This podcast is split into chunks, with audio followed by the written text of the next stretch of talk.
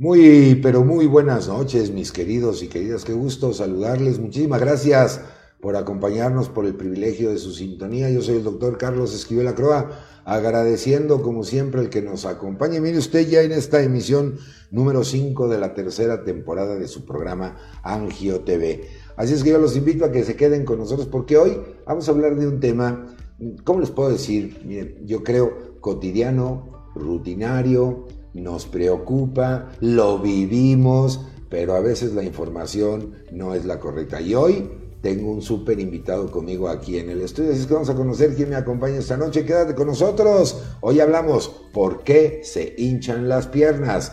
Temazo, así es que no te vayas, esto ya comenzó y se llama Angio TV. Vámonos, producción. Esta noche en Angio TV nos honra con su presencia el doctor Ernesto Serrano Rico, especialista en angiología, cirugía vascular y endovascular. Ha trabajado en Hospital Universitario del Valle de Cali, Colombia. Hospital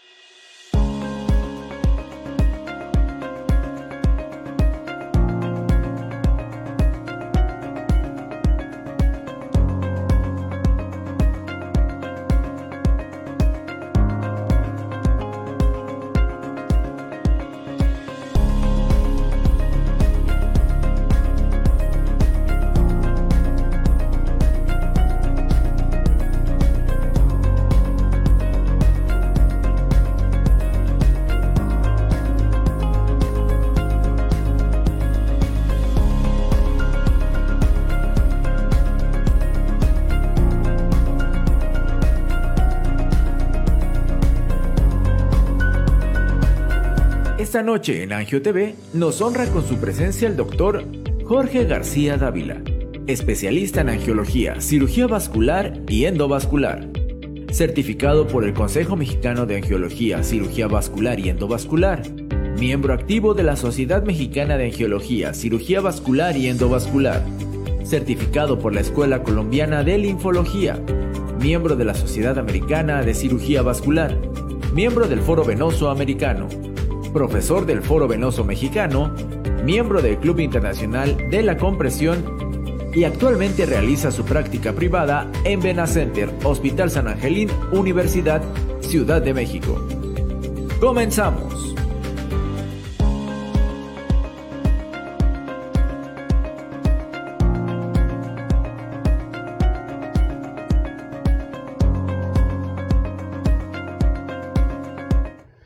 Pues ya estamos aquí en el estudio de Angio TV, muy contentos en nombre de este gran equipo de profesionales de la comunicación digital.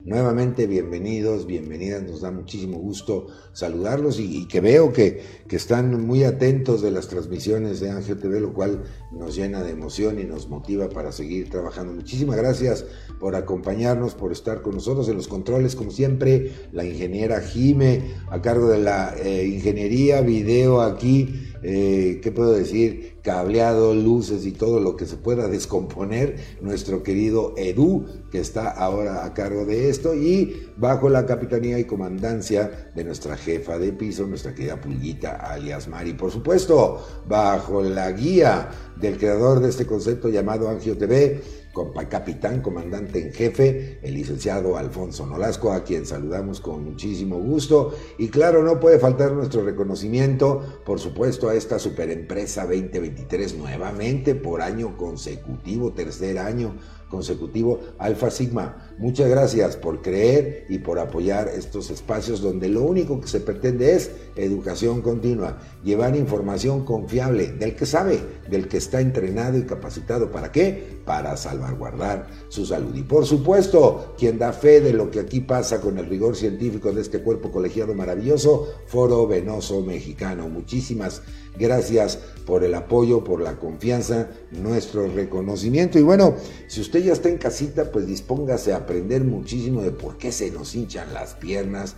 Si usted está todavía en la oficina, pues sintonícenos en cualquier dispositivo digital y escuche el programa, por supuesto. Si va rumbo a casita, con muchísima precaución, mucho cuidado, porque hoy pues tenemos un programa por demás bonito, dicen en la ciencia, interesante, pero además necesario de conocer porque, híjole, hay una cantidad de interpretaciones de leyendas urbanas, de mitos, que obviamente pues no es información confiable.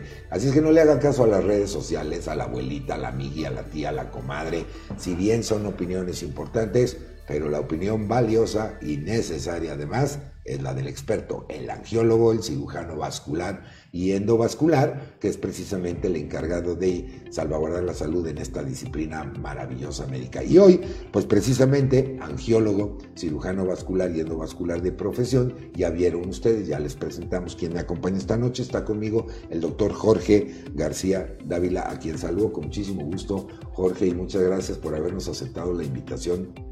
Hola doctor, muchas gracias por la invitación, es un gusto para mí pues compartir con la audiencia eh, acerca de un tema tan importante tan frecuente en nuestra consulta y bueno, es muy importante eh, explicarle a la audiencia, a los pacientes, el por qué se hinchan las piernas. Absolutamente, nuestras líneas de contacto ya están abiertas para que usted se comunique y sabe qué, pregúntele todo lo que quiera a mi super invitado de esta noche, aclaremos sus dudas y por lo menos, si no, si no tienen alguna pregunta, bueno, pues por lo menos para saludarlos, porque es el caso de Norma Cecilia Cáceres, patrón, que ya está conectada. Muchísimas gracias, muy buenas noches.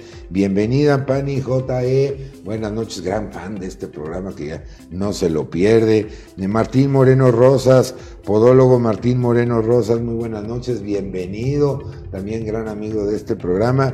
Y bueno, así yo no me siento huérfano de su cariño y mi sistema vascular pues no dará estragos porque los veo ya conectados, dispuestos a aprender. Si veo para abajo, una disculpa es porque estoy viendo el monitorcito y para ir viendo todos sus, sus mensajes.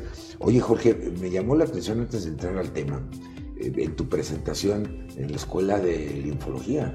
Sí. Y, esto es, importantísimo porque el sistema vascular es la parte arterial, la parte venosa y los vasos linfáticos. Y creo que estos últimos como que a veces no figuran en el universo de, de la disciplina médica, ¿no?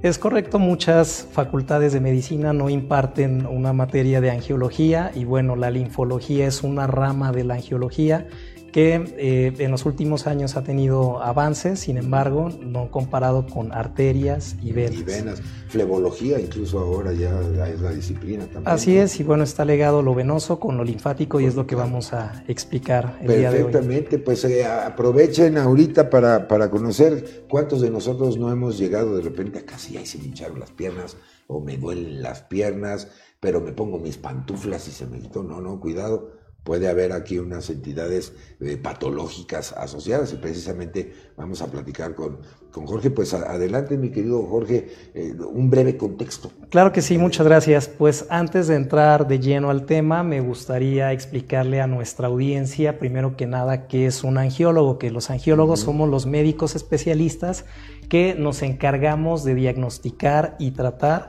las enfermedades de los vasos sanguíneos como son arterias, venas y los vasos linfáticos.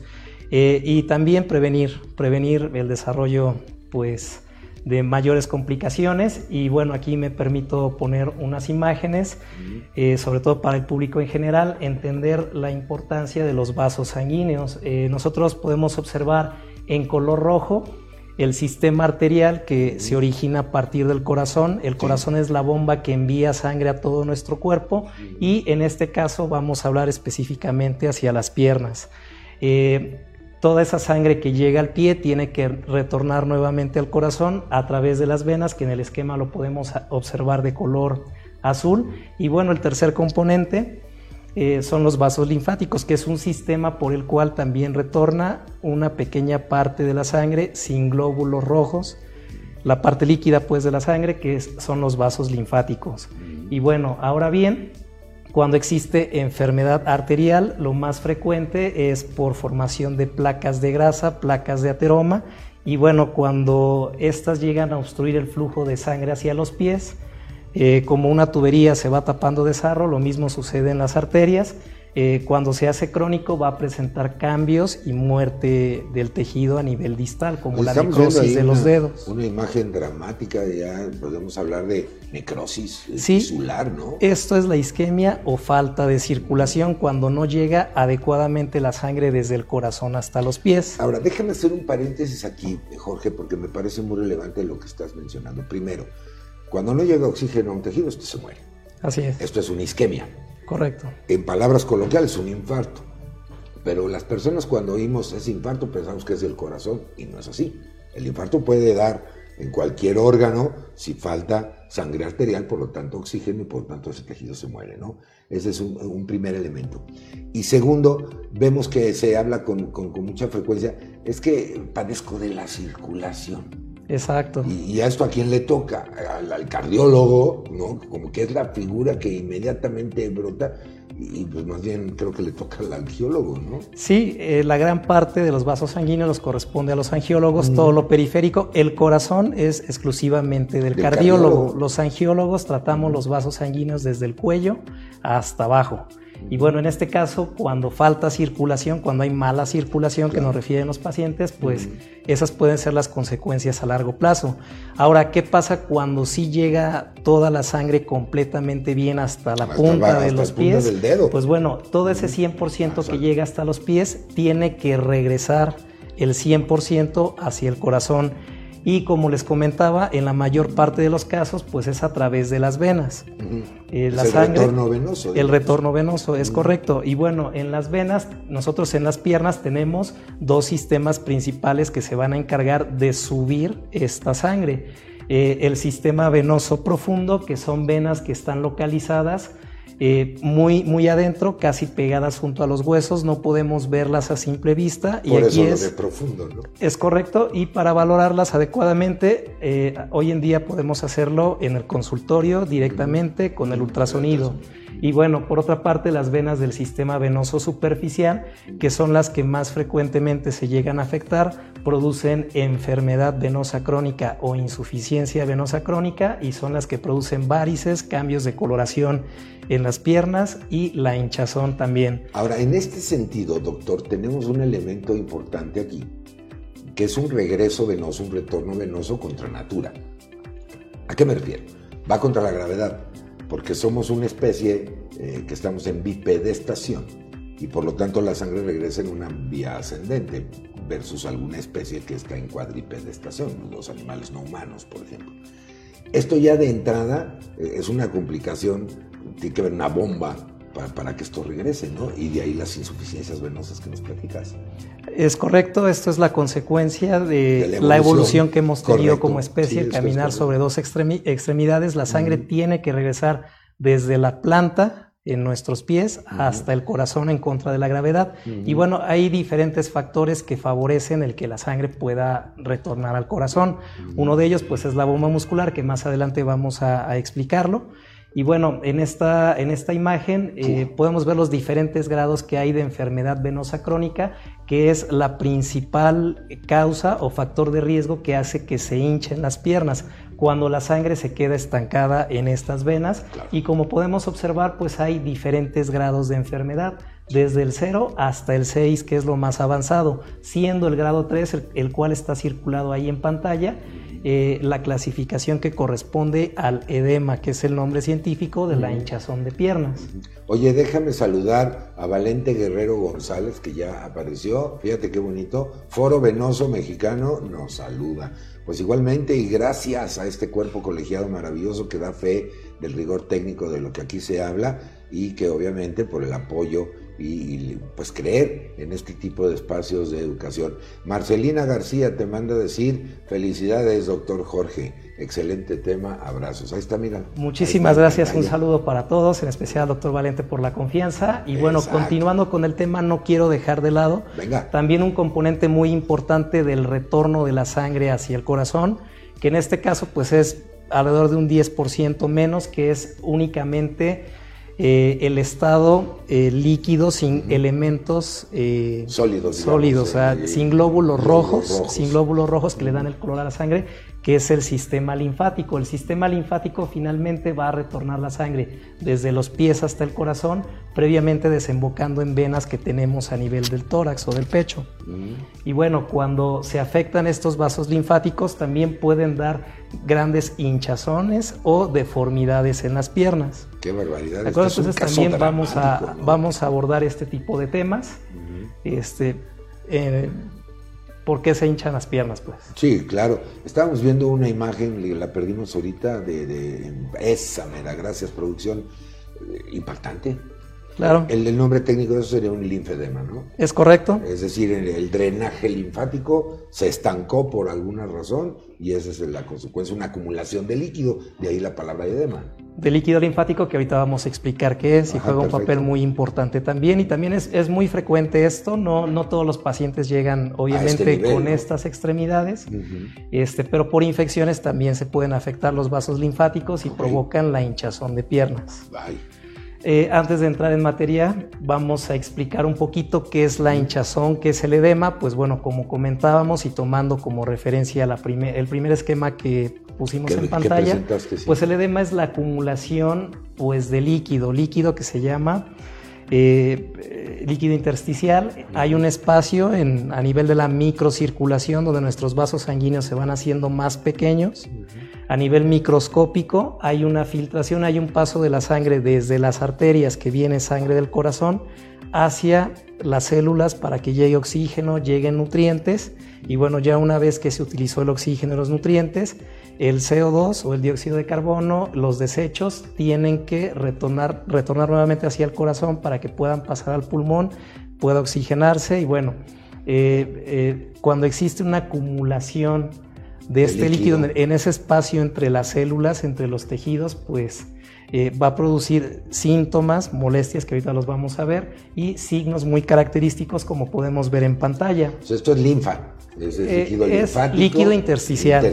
Y precisamente este líquido intersticial, pues a principios del siglo pasado, eh, el fisiólogo Ernest Starling eh, describió qué cosa es este líquido intersticial que tenemos todos en nuestro cuerpo. Nuestro cuerpo se compone del 50 al 60% de agua, pero bueno, en los espacios entre las células existe este líquido intersticial.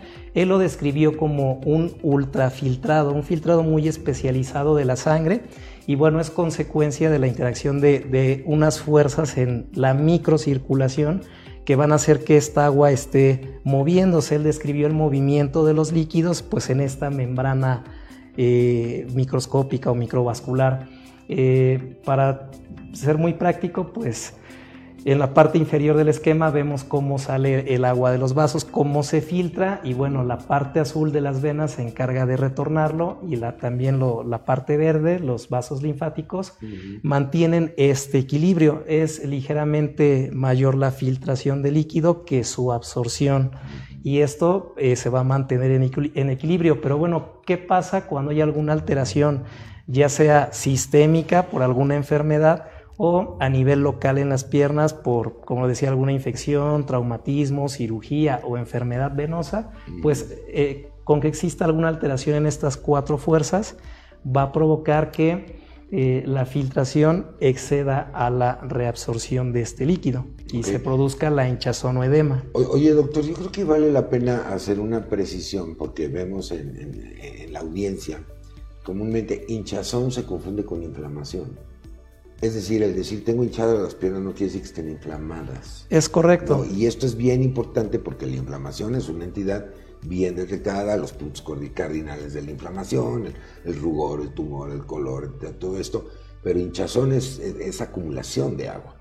Y a veces vemos que hay personas, tengo hinchadas las piernas, me voy a tomar un antiinflamatorio o un diurético, que ya ahora mucha gente dice es que se me hinchan las piernas, me tomo un diurético para vaciar ese líquido y eso es incorrecto. O sea, esto es incorrecto desde el punto de vista técnico, pero, pero en la parte cotidiana me parece riesgoso incluso. Sí, claro, eh, porque no se está atacando la, causa, el, el elemento de raíz que está originando el edema. Si este, ponemos al paciente a que tome estos medicamentos y esté a través de la orina eliminando líquidos, eh, puede que en la primera toma mejore un poco, pero posteriormente no le va a servir de nada. Es increíble que hay pacientes que se encuentran muchos días, semanas o inclusive meses con diuréticos, empiezan con calambres, alteraciones aquí del potasio y esto no es la, solución. Eh, vamos a ver las causas del edema y bueno, de acuerdo a la valoración, pues el abordaje que debe de tener. El no, y sobre todo que se convierte tan en algo cotidiano lo que es el laxante y lo que es un diurético lo, traen siempre en los días Y, pues esto no debe ser así. Acuérdense, no, no y no a la automedicación y siempre bajo la prescripción médica del especialista, ¿no? Porque hablar de diuréticos, hablar de laxantes es meternos ya con el funcionamiento normal tanto de los riñones como del tracto gastrointestinal. Así es, y bueno, por eso ahorita vamos a describir brevemente las causas del edema, los vamos a ver de una manera por cuestiones de tiempo superficial, porque cada uno es un tema muy extenso. este, entonces, bueno, eh, como comentaba en un principio, eh, puede desarrollarse edema por enfermedades como insuficiencia cardíaca, insuficiencia hepática o problema del hígado, problema del riñón, que es la insuficiencia renal, eh, pacientes que tienen enfermedad de la tiroides. Eh, también tiene una repercusión en la hinchazón de las piernas o en el cuerpo en general. Eh, la ingesta de medicamentos, hay ciertos medicamentos como algunos fármacos contra la presión arterial que también provocan que las piernas se hinchen. Eh, y bueno, el embarazo como una entidad transitoria también puede ocasionar la hinchazón de las piernas. Y bueno, ahorita empezamos a hablar un poco de las causas más frecuentes, lo más frecuente que son locales, la enfermedad venosa crónica y eh, bueno, aquí, eh, como les comentaba, pues lo más frecuentes son las enfermedades de venas y arterias, y, linfáticos, perdón. Eh, la enfermedad venosa crónica, pues aquí se refiere a alteraciones que va a haber a nivel de la estructura de las venas y de su funcionamiento para regresar la sangre al corazón. En términos entendibles, pues la sangre se queda estancada en las venas, no sube el 100%, y bueno, aquí hay una filtración de la parte líquida de la sangre que se acumula en los tejidos, principalmente en la grasa que tenemos debajo de la piel y esto es lo que nos provoca la hinchazón de piernas. Eh, los pacientes con la enfermedad venosa crónica o insuficiencia venosa crónica, que son grados más avanzados, pues van a tener síntomas como dolor en las piernas, la pesadez de las piernas, cansancio, les pueden dar calambres también, comezón y sobre todo la sensación de que se está inflamando la pierna, que es el edema, es la hinchazón. Eh, hay factores que están aquí involucrados, desde luego forma eh, eh, un papel importante, lo más, lo más importante en esto es la carga genética hereditaria familiar que va a tener una persona para el desarrollo de varices o de enfermedad venosa crónica. hereditario asociado. Así es, eso es lo, lo principal, el, el género, el hecho de, las hormonas, de ser mujer, las hormonas también provocan que las paredes de las venas se adelgacen y pueda haber hinchazón. Personas que por su trabajo eh, pasan mucho tiempo de, pie, mucho tiempo sentados, cinco, seis o más horas al día eh, también va de la mano que no hacemos actividad física muchas veces, no hacemos ejercicio, no estimulamos las bombas que tenemos en nuestras piernas, que son los músculos desde la planta. Eh, y bueno, también a veces sobrepeso, obesidad, todo en conjunto eh, va a favorecer que la sangre se estanque en las venas y que nos pueda provocar hinchazón, que nosotros ya habíamos visto que es el, el grado 3, el que la sangre esté estancada en toda esa columna de venas eh, finalmente, cuando la pared de las venas se adelgaza, se debilita, pues hay una filtración de, pues, de líquido dentro de las venas, de la sangre. Y como comentaba, pues corresponde a un grado 3. El edema, la hinchazón de piernas y bueno, puede acompañarse de otros cambios este, en, las extremidades. Ahora, ¿puede haber eh, realmente hinchazón de piernas aunque no tengamos una causa, digamos, eh, biológica asociada? A lo mejor cansancio pudiera ser. Sí, la ocupacional, eh, como comentábamos. Es, frecuente, ¿no? es correcto, sí, porque muchas personas pasamos tiempo de pie o, bueno, la, mayor parte de las personas en casa, todo el día están con sus actividades dentro del hogar, mucho tiempo de pie. Eh, no toman un descanso para elevar las extremidades y al final del día acaban con mucha pesadez, mucho dolor, Oye, déjame saludar a nuestra audiencia para que no se sientan mal atendidos. Gaby, Gaby, te saludo con mucho gusto. Muy buenas noches, manda saludos. Gracias, ahorita te ponen en pantalla tu, tu mensajito para que te sientas atendida. Ahí está ya. Perfectamente, muchas gracias. Samantha Vega también nos manda figuritas me encanta. Y pues también muy buenas noches, es todo lo que dice esa iconografía. Muy buenas noches, un abrazo cariñoso, todo Saludos para Samantha. Igualmente, gracias Samantha por acompañarnos. Y bueno, pues síganse comunicando porque si usted nos acaba de sintonizar, estoy platicando con el doctor Jorge Dávila García Dávila, angiólogo de profesión, sobre por qué se hinchan las piernas. Y ya nos ha dado un contexto maravilloso de las diferentes causas, nos ha precisado también la diferencia que hay en algunos términos, por ejemplo, hinchazón no significa inflamación, ya estuvimos platicando de eso. Y Rodrigo Peralta, te saludamos con mucho gusto. Saludos, doctor. Saludos, Rodrigo. Traes taquilla, doctor. ¿eh? Mm, buenos amigos que nos acompañan también aquí, la audiencia, los pacientes. Me encanta la idea de eso, se trata de que podamos analizar y compartir esta información con ustedes. Así es que llamen a sus parientes, despierten a los niños, súbale el volumen a su dispositivo, porque estamos platicando de por qué se nos hinchan las piernas. Ahora sí, veo una imagen ya aquí en el monitor que es sobre la trombosis venosa profunda y además aguda.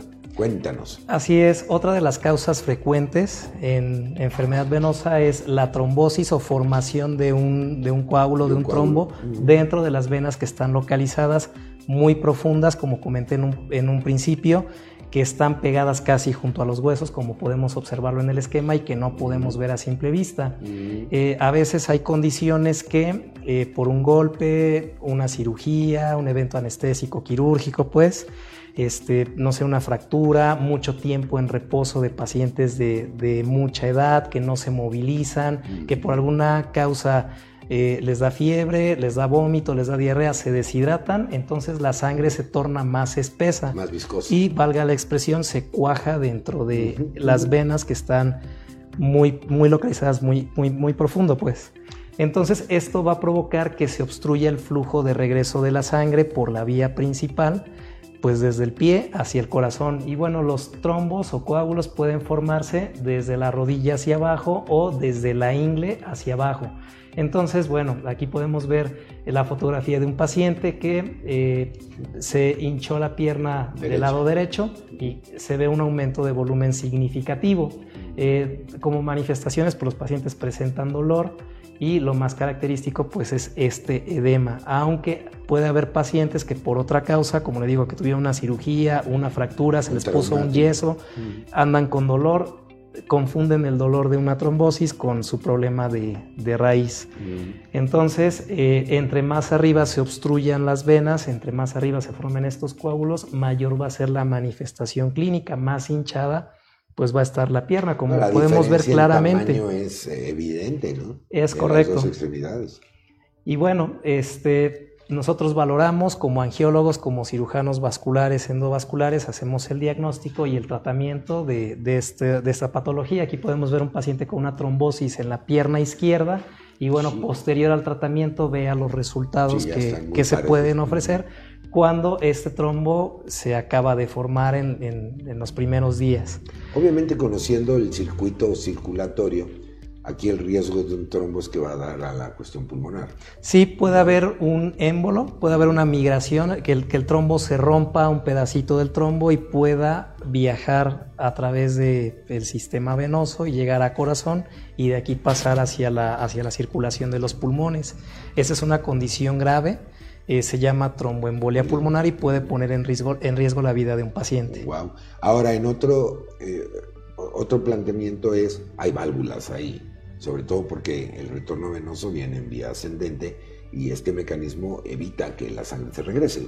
es correcto. Parecido a cómo funcionan las válvulas en el corazón. Y estas se desgastan también con el tiempo. Sí, el factor de riesgo es la enfermedad venosa crónica. provoca un daño en las paredes de las venas y en estas válvulas que provoca el reflujo o el regreso de la sangre que tiene que subir al corazón, pues se regresa otra vez hacia los pies. Hay una turbulencia venosa ahí, ¿no? De alguna manera. Fíjate que Ah, yo tuve un mentor muy querido en la universidad que me decía, sangre que no se mueve, sangre que se coagula. Y es muy cierto. Y, creo que tiene absolutamente toda la razón. Es correcto. Si, ese flujo ¿no? de, de, de, sangre se modifica, pues los componentes sanguíneos van a ser lo suyo. Así es. Y es la coagulación precisamente. Y cuando aparece esta trombosis se manifiesta con la hinchazón. Puede ser de una que es lo más frecuente o llega a haber pacientes que por alguna enfermedad del mismo cuerpo puede afectar a las dos extremidades. Platícame un poquito de datos duros de todos estos pacientes con este tipo de problemas. ¿Qué porcentaje llegan a desarrollar tromboembolismo pulmonar? Eh, Afortunadamente creo que son los menos. Sí, pues dependiendo, las revisiones van desde el 10 hasta quienes reportan un 40% que pueden llegar a formar. Mm. Aquí depende de muchos factores que interactúan este, para que se forme el coágulo, se forme el trombo. Y uno de ellos, en menor medida, este, es la enfermedad venosa, crónica. Si avanza, progresa, puede llegar a formar un cuadro de trombosis venosa superficial o profunda que progrese hacia un embolismo pulmonar. Ahora, en esta imagen que estamos observando, donde ya, digamos, el tamaño de las extremidades es simétrico, eh, ¿el resultado del tratamiento es inmediato? A las 24 horas, eh, nosotros como cirujanos vasculares podemos hacer procedimientos para destruir o deshacer este coágulo.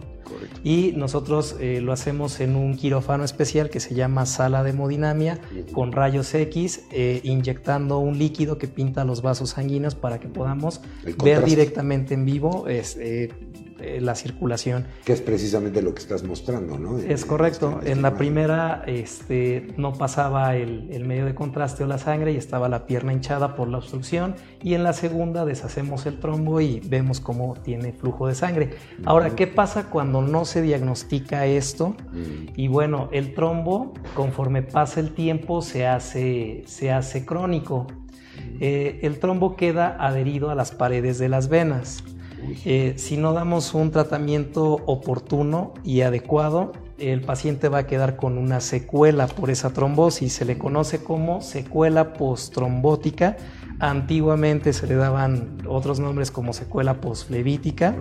Ahora se llama síndrome postrombótico, que ya cuando pasan alrededor de 15 a 20 días que se formó el trombo, que no se hizo el diagnóstico, que no se trató en ese momento, eh, los pacientes a lo largo del tiempo van a empezar a desarrollar mayor hinchazón de piernas y también van a desarrollar signos de enfermedad venosa crónica secundaria a esta obstrucción, como se puede observar en las imágenes, el desarrollo de varices, los cambios de coloración y la ulceración. Entonces son pacientes que llegan, no soportan la pierna, sienten mucha pesadez, si no son valorados adecuadamente. A veces hay algunos otros colegas que dicen, no, pues se tiene que amputar y no, no tiene nada que ver esto. O sea, es, identificar el estado de las venas, del trombo, en la evolución del tiempo. Oye, me llega una pregunta que me parece interesante. Gracias, Shanik, Estefanía, gracias, muy buenas noches.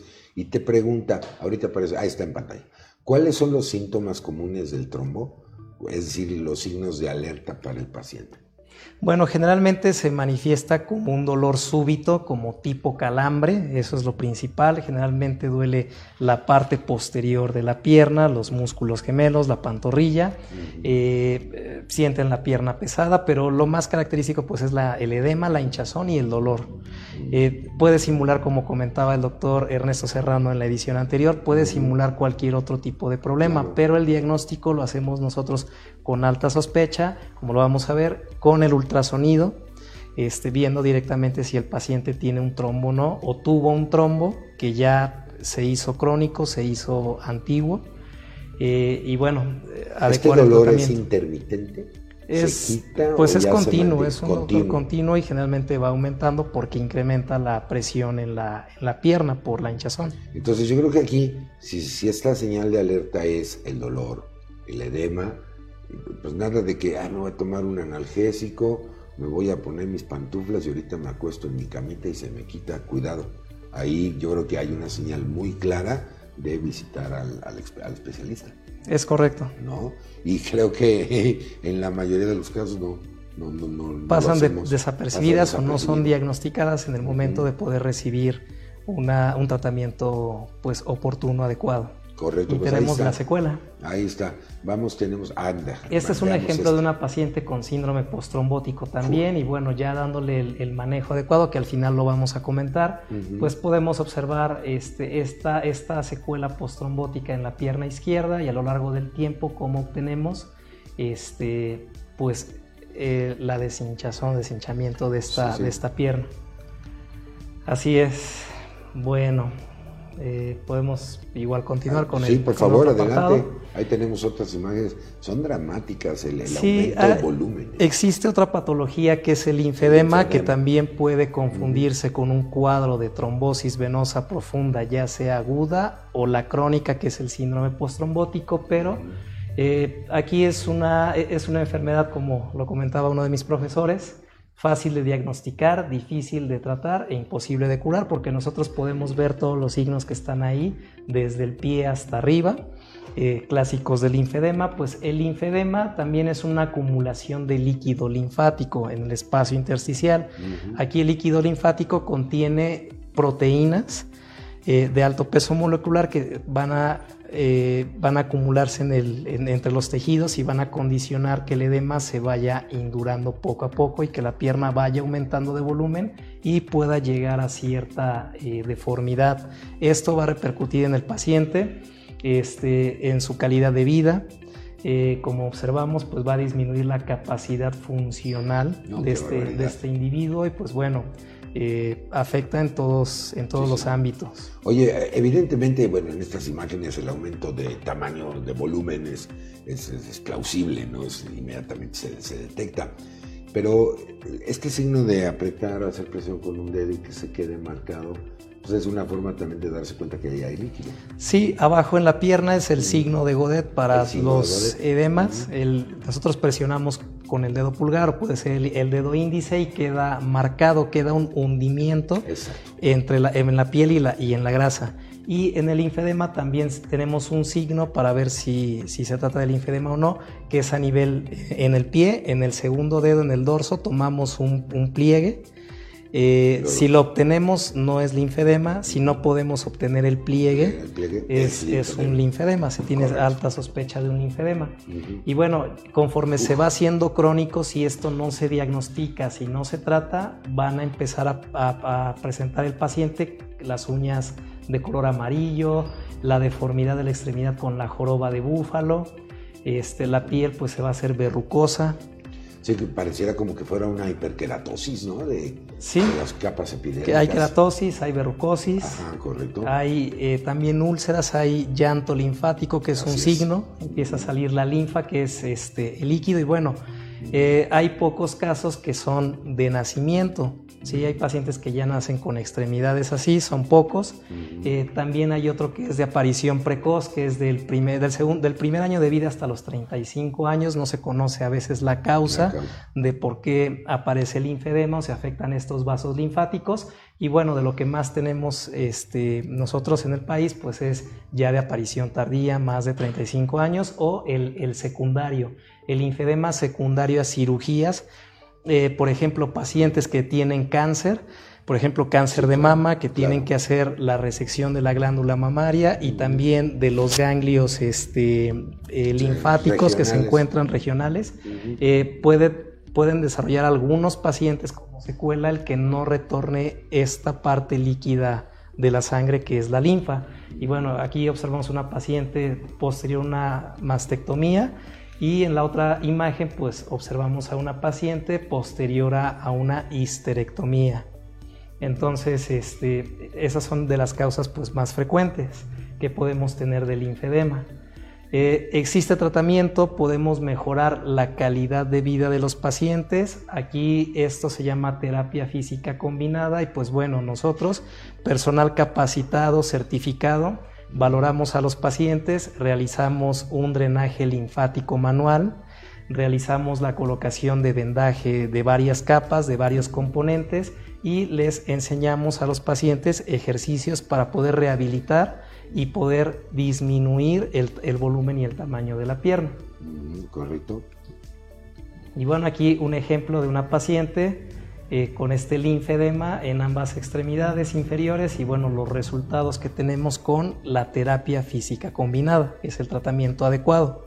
Que es interesante porque en la línea de tiempo que tiene esta imagen, estamos hablando de tres días aproximadamente y el avance es significativo, ¿no? Sí, se, diagnosticó oportunamente, solicitaron una interconsulta, pensaban que era una trombosis venosa, realizamos ultrasonido, observamos que no había ningún tipo de obstrucción, ningún tipo de coágulo, observamos la hinchazón de la grasa en las piernas, donde se encuentra el tejido linfático y bueno, también se completó con otros estudios de imagen como es el linfogamagrama y llegamos al diagnóstico del linfedema.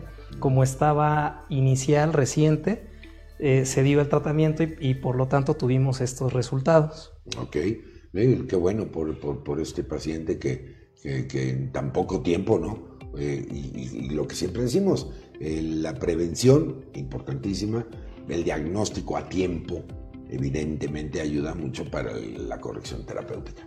Así es. lugar a dudas. Ah, es correcto.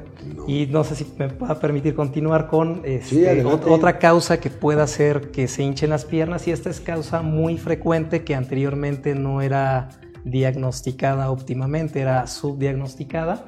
Eh, puede existir eh, que los pacientes tengan eh, una obstrucción o una compresión a nivel pélvico, de los vasos pélvicos, la sangre que va regresando de los pies hacia el corazón, pues bueno, por arriba de las ingles, del ligamento inguinal, donde está la pelvis, los vasos eh, de cada pierna van a desembocar en las arterias ilíacas, eh, perdón, en las venas ilíacas comunes. Y bueno, lo que tenemos hasta el fondo es eh, la columna vertebral. Por delante de la columna vertebral tenemos la vena cava inferior, que es la vena que va a regresar la sangre hacia el corazón y por delante de ella tenemos a la aorta. Entonces, eh, a nivel de la bifurcación donde se dividen estos vasos, eh, por cuestión anatómica en pacientes jóvenes desde los 14 años se ha descrito hasta los 35, eh, puede existir esta alteración anatómica donde la arteria ilíaca común que va para la pierna del lado derecho se cabalga, o sea, encima, se comprime, se monta, sobre la vena ilíaca, pues común del lado izquierdo. Entonces son pacientes jóvenes que dicen, es que me duele mucho la pierna, la siento muy pesada, no tengo varices, pero yo la siento hinchada. Entonces, si nosotros nos vamos a revisar de la ingle para abajo, y vemos que no tiene varices, no tiene enfermedad venosa. Sin embargo, con el ultrasonido podemos detectar que hay un reflujo que viene desde más arriba, podemos valorar con el ultrasonido la, arteria y la vena ilíaca hasta la cava inferior y aorta. Entonces nos hemos encontrado recientemente muchos pacientes que tienen esta, este cabalgamiento, esta compresión y bueno, también tiene un tratamiento eh, que nosotros como cirujanos vasculares podemos ayudar a los pacientes. como podemos ver ahí en la primera imagen, hay una compresión, no pasa adecuadamente el flujo de sangre y bueno, posteriormente abrimos esa, esa estenosis, esa compresión. correcto. Eh, también otra causa de compresión externa, eh, pacientes que tienen cáncer, que tienen ciertos tumores. En, en, este caso es pues el estudio de un paciente que eh, presentaba cáncer de próstata. El tumor estaba creciendo tanto que le estaba comprimiendo la vena ilíaca. Entonces también eh, hicimos el diagnóstico como se ve en la primera imagen del lado izquierdo. Vemos cómo se ve como un reloj de arena donde no sube la sangre y posteriormente nos hacemos el tratamiento, la angioplastía y la colocación de un stent para ferulizar y permitir el paso adecuado de la sangre. Aquí podemos ver los resultados, la pierna derecha era la que le condicionaba la hinchazón, pensaban que era un una trombosis, sin embargo se corroboró por ultrasonido que no existía trombosis, se intervino en una sala de hemodinamia bajo fluoroscopía, rayos X y bueno, podemos ver cómo regresamos el volumen de la pierna afectada al tamaño normal, el paciente teniendo ahí su tumor y bueno, ya claro que urología se, está haciendo carga.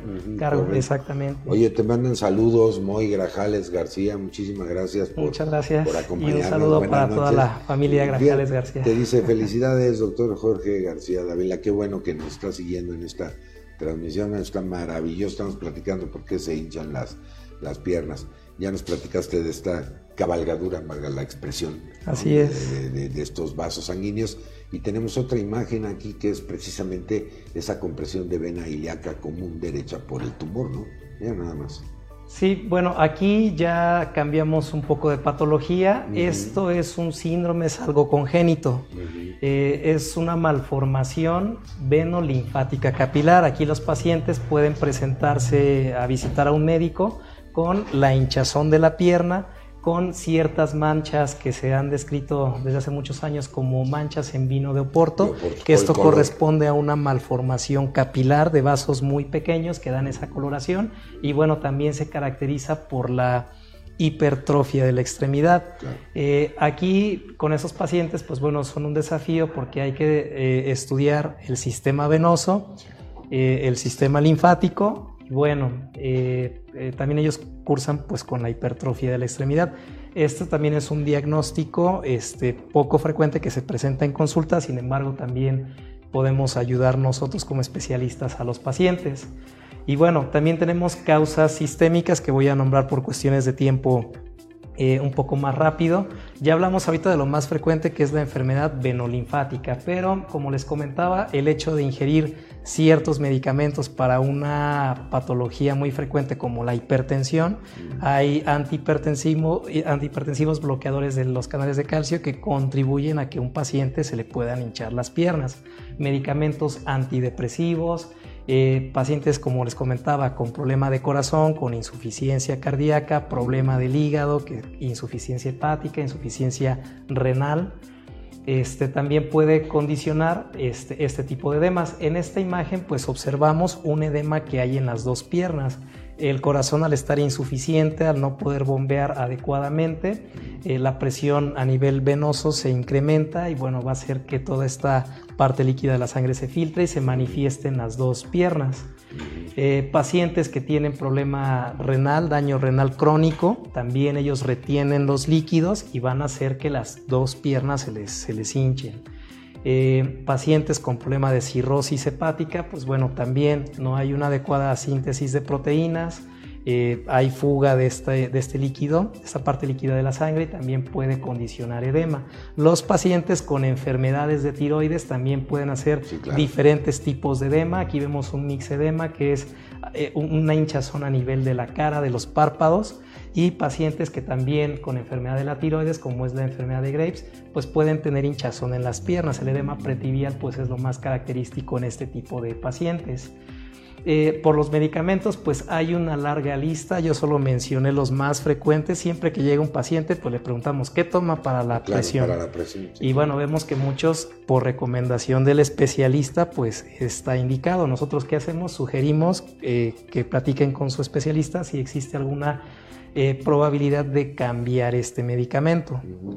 Pero nosotros al suspenderlo, cambiarlo, mejoran mucho los pacientes. Otras condiciones pues mucho más raras y bueno, de las, dentro de las causas no vasculares, que es casi lo último, pues bueno, puede haber tumores, eh, puede haber un quiste de líquido sinovial por detrás de la rodilla que pudiera llegar a comprimir las venas por infecciones, que en este caso la referimos como celulitis. ¿El quiste de Baker generalmente es traumático? Pues, ¿Se forma por un traumatismo? Pues también son múltiples factores como vamos a ver ahorita, lo vamos a mencionar. Aquí en esta primera eh, imagen pues observamos un paciente con diabetes que tiene enfermedad venosa y que cursó con un cuadro de infección en vías urinarias, las bacterias viajaron a través del torrente sanguíneo hacia las piernas hinchadas y provocaron esos cambios de coloración, enrojecimiento, ardor e hinchazón. Dimos el tratamiento pertinente y bueno, podemos observar igual los resultados de cómo se resuelve el, edema. Y bueno, el quiste de Baker es en la cara posterior de la, de la rodilla.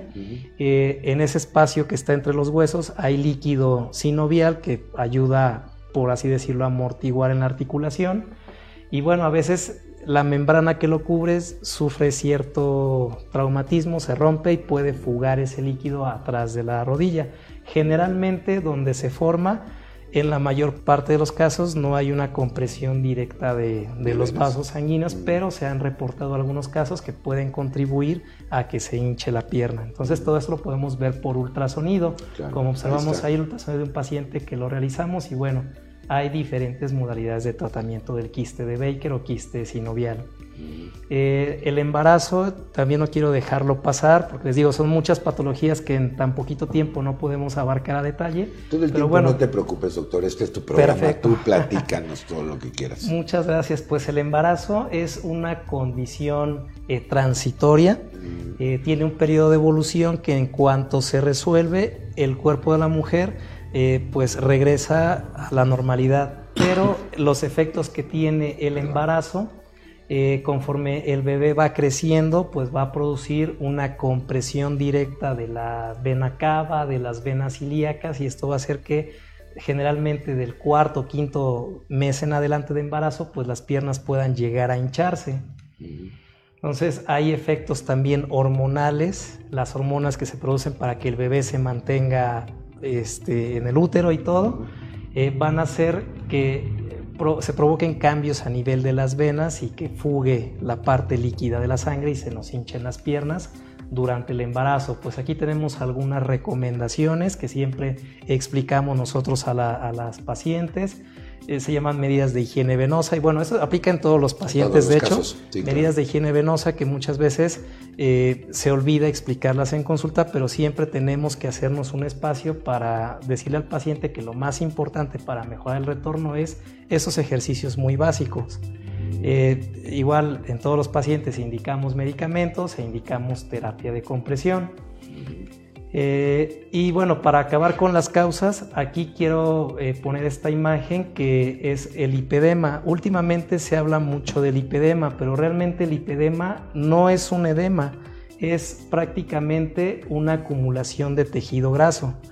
dicen es que se me, hincha, se me hincha la pierna, la tengo desde hace muchos años hinchada este, yo hago ejercicio, hago todo lo que me dicen, me pongo medias y no mejora, pues tiene toda la razón el paciente porque esto no es un edema verdadero. Mm. Esto es una acumulación de grasas, de grasa, que ya por cuestión genética no se sabe este, la causa todavía, pero afecta en un 95% a las mujeres. Y bueno, este, lo que vamos a tener aquí es que no se afecta el pie, el pie no se hincha. Aquí se puede confundir con un linfedema, con una trombosis, pero no, es la acumulación de grasa. Y bueno, pues también nosotros descartamos este, que se trate de alguna enfermedad venolinfática. Y bueno, ahora en cuanto al abordaje del edema, no sé si quiera comentar sí, algo. Nada más déjame saludar, porque ya nos quedan unos minutitos para irnos. Pero bueno, Lisette PD, valiosa información. Muchas gracias, doctor García. Margarita Ortiz, saludos desde Colombia. Doctor García, excelente profesional. Homero Ballinas Lara, muchísimas gracias. Excelente exposición. Saludos desde San Cristóbal de las Casas. Y bueno, pues siguen llegando los, los mensajitos. Bueno, pues adelante. pues un, saludo para todas las personas que me han escrito. Saludos cordiales. Y bueno, pues el objetivo de esta plática es que sea entendible, es entendible y bueno, eh, eh, puntos muy rápidos, muy específicos. Mira, ya te lo dice Daniel Flores, todo muy claro. Muchas gracias, doctor. No, pues muchas gracias. Un saludo para todos los que, que, me están saludando ahorita, muchas gracias. Y bueno, el abordaje del edema, lo que usted comentaba en un principio, o sea, no es que nos vamos a automedicar, no es que le voy a hacer caso a la vecina, mi hermana, quien sea. Eh, aquí es importante sí revisar al paciente, tenerlo de frente, tocar, hacer toda la anamnesis, toda la exploración física, porque recientemente pues damos en ocasiones consultas en línea. Desde la pandemia para acá, pues es una, una herramienta útil, bastante útil, pero no hay nada como tener al paciente y poder primero que nada, interrogarlo. Lo que le decía, desde el hecho de preguntar qué medicamento toma para la presión, pues ya tenemos desde ahí. Y algo muy importante, la exploración física. Eh, nosotros tenemos que ver si el edema o la hinchazón es de una pierna o, si son las dos piernas, si es simétrico o, o, es asimétrico. Eh, si el edema mejora al subir las piernas, como podemos observar ahí, o no mejora. Eh, y bueno, en cuanto a la evolución, si es aguda, menos de 72 horas, crónico, más de 72 horas. Este, revisar, tocar al paciente como está aquí. Nosotros tenemos que revisar siempre al paciente de pie, de frente, porque así es como se llenan las venas. Y bueno, tenemos que hacer una comparación entre una extremidad y la otra. Ahí está el doctor Valente, el doctor Parra de Foro Venoso.